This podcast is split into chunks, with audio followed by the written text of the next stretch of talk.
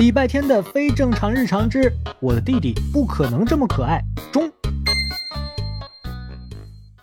礼拜天要学习做饭了，这话你要是说出去，动物园里的熊猫会认为你在讲笑话，隔壁的旺财会怀疑你想谋财害命，金坛小镇的猫狗帮会认为他们的老大被绑架挟持，才不得不亲自做这么危险的事儿。是的，相当。危险！袖子，袖子，你的袖子要烧到了，站远点，飙出来啊！不要用手去洗菜刀。啊！怎么这么锋利啊？疼死我了！因为它叫菜刀。正式的做饭教学还没开始，礼拜天就因为直接用手去擦洗菜刀的刀刃光荣负伤了，胖大星操碎了心呐。怒气冲冲的把医药箱叼来，看着他处理好了伤口，才没好气的说：“认清形势，放弃幻想。我劝你放过厨房，放过你自己。我这该死的好胜心，谢谢你的激励，我非学会不可。国产，我们再来。谁激励你了？你这孩子怎么死倔死倔的？一会儿厨房炸了，燃气灶重新打开。”锅里重新倒入凉油，胖大星惊慌失措地跳得老远。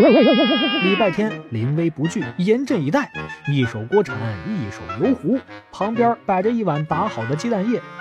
锅铲冷静地说：“就是现在，撒盐。”好，啊，盐？锅里还什么都没有呢。让你撒你就撒，先撒盐才不会粘锅。好像有点道理。礼拜天立刻听话照做，往热油里撒了一点点盐。锅铲又不满意了，那么一点点盐够干啥？多一点儿。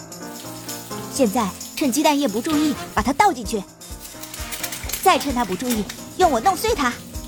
对对对，在锅里画画，左边画个圈，右边画条龙。你这是炒鸡蛋还是学魔法呀？礼拜天嘀咕归嘀咕，锅铲的指令他还是一个不差的做着。很快，鸡蛋的香味悠悠荡荡的飘起来，吸引的胖大星也靠近了几步。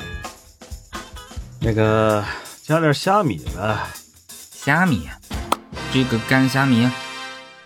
对对对，多加一点，多加一点。礼拜天照做了，这下不得了了。厨房里大大小小的物品们都指挥起来了，仿佛都是厨神附体。锅盖说：“味精和酱油不能少，李小七每次都会放的。快快快，加白糖！我们的糖可以让你的鸡蛋更鲜美。还有我，还有我，你从我这里挤点番茄酱进去，单调的炒鸡蛋就会变成西红柿炒蛋啦。”不来一点芳香浓烈的孜然粉吗？让我们来一场舌尖上的新疆之旅吧！在厨神们的手把手教学之下，礼拜天这道加了虾米、酱油、白糖、番茄酱、孜然粉、蚝油、花椒、香醋汁的炒鸡蛋终于出锅了。礼拜天端着盘子看了看，然后递到了胖大星面前：“那个，作为我最好的朋友，第一口请你吃。”本来这个请求，胖大星的内心是拒绝的。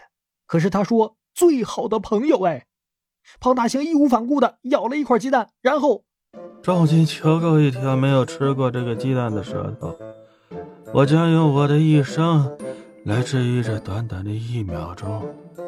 呃，礼拜天并不相信他的夸张表演，将信将疑的自己伸出了筷子。